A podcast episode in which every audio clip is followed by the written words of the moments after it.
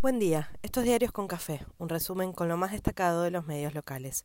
Hoy es miércoles 15 de junio y los diarios de esta mañana se distribuyen entre la inflación que baja pero sigue muy alta, los parches que se diseñan, los que faltan y la solución múltiple que no llega ni promete llegar.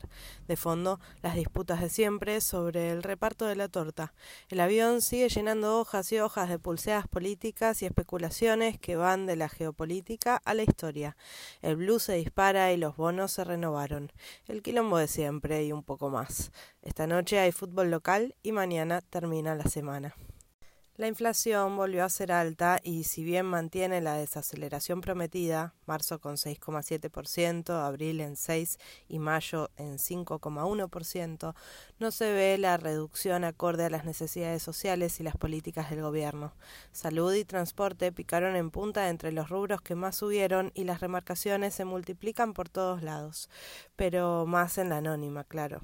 Página 12 releva los precios del supermercado de Federico Brown y confirma afirma que lo anunciado en AEA e la semana pasada no fue un chiste, es pura realidad.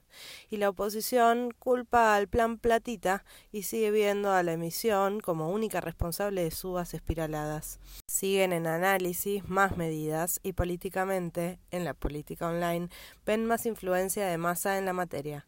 Por lo pronto, en diputados tratan el proyecto de alivio fiscal para monotributistas y autónomos y lo levantará como bandera. El dólar blue se disparó 8 pesos y los nervios fueron en ascenso. La renovación de la deuda que vencía trajo alivio pero con más tasa y menos plazo. En medio del caos, la mini corrida es reconocida por todos y el gobierno quiere mostrar fuerza. Las reservas siguen en el foco de atención. Las importaciones están a niveles récord y varios piden endurecer controles. Con el fondo se negocia aflojar un poco de exigencia al respecto y en el Senado avanza el proyecto para crear planes de pago para deudas previsionales. Scioli asume esta tarde y ayer se reunió con Guzmán y Pelle y hay quienes creen que la demanda de dólares para importaciones podría tener un torniquete o un pedido de más precisiones y evidencias de la necesidad de la compra. No estaría mal siguen los gestos de coordinación y entendimiento entre las distintas tribus del oficialismo.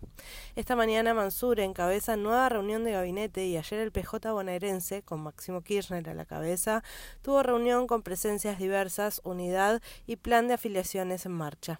Hay quienes lo ven como respuesta a los dichos del chino Navarro, denunciando que el PJ tiene muchísimas menos afiliaciones de lo que declara.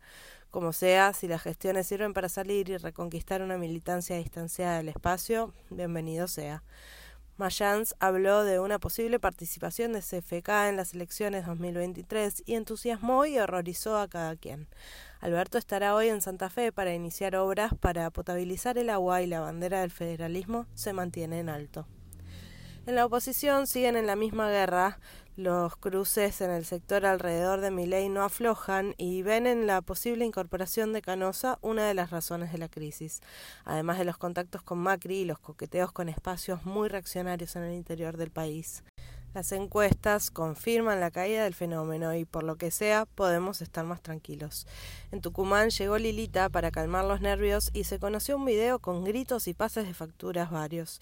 Pichetto dice que es el único preparado del espacio y el caos alimenta el juego de ego de todos. La novela del avión siguió todo el día y concentró mucha atención.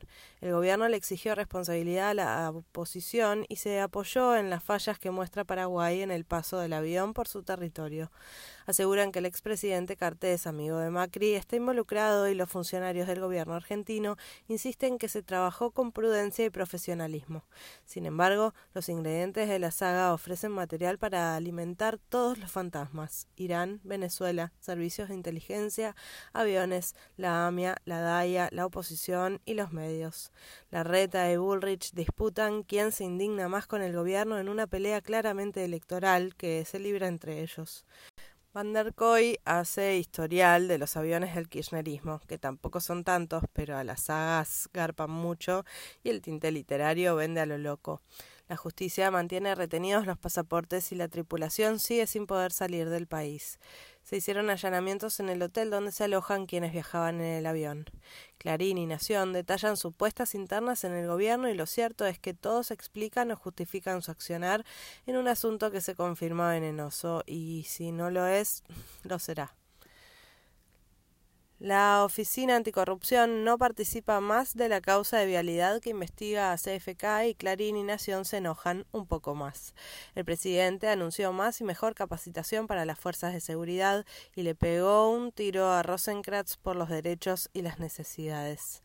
Los análisis de ADN dieron positivo para dos de los seis detenidos por la violación grupal en Palermo. Gran movilización en San Luis reclamando la aparición de Guadalupe Lucero a un año de su desaparición. Crece el repudio por dichos de Fernando Niembro en la transmisión de un partido pidiendo que no se enamoren del bar porque no es una chica de 17 años. Desagradable. Para el fin de semana largo se esperan grandes niveles de ocupación en todos los destinos del país. En diputados sigue el trabajo y los cálculos sobre el subsidio al transporte. El oficialismo advierte que sin ayuda del gobierno nacional el pasaje colectivo en el AMBA estaría a 130 pesos. Vecinos del barrio 31 denuncian estafa con termotanques instalados por el gobierno porteño que promocionan nuevas reglas de estacionamiento y espacios verdes renovados. De sumar plazas, ni hablemos. Mejor sacamos y ponemos baldosas. Bisotti salió por redes sociales a responder una nota de etapa de Nación de ayer que replicó Jorge Lanata en su programa de radio respecto a la compra de millones de Sputnik que se habrían pagado y nunca llegaron. La ministra afirmó que no se pagó lo que no llegó al país. También respondió Kreplak desde provincia. Crece la expectativa por la pastilla contra la calvicie. Fito Páez agregó una cuarta fecha en el Movistar Arena impactaron las palabras del Papa que dice que se declaró la Tercera Guerra Mundial y varios le discuten el supuesto guiño a Rusia porque habló de provocaciones generales.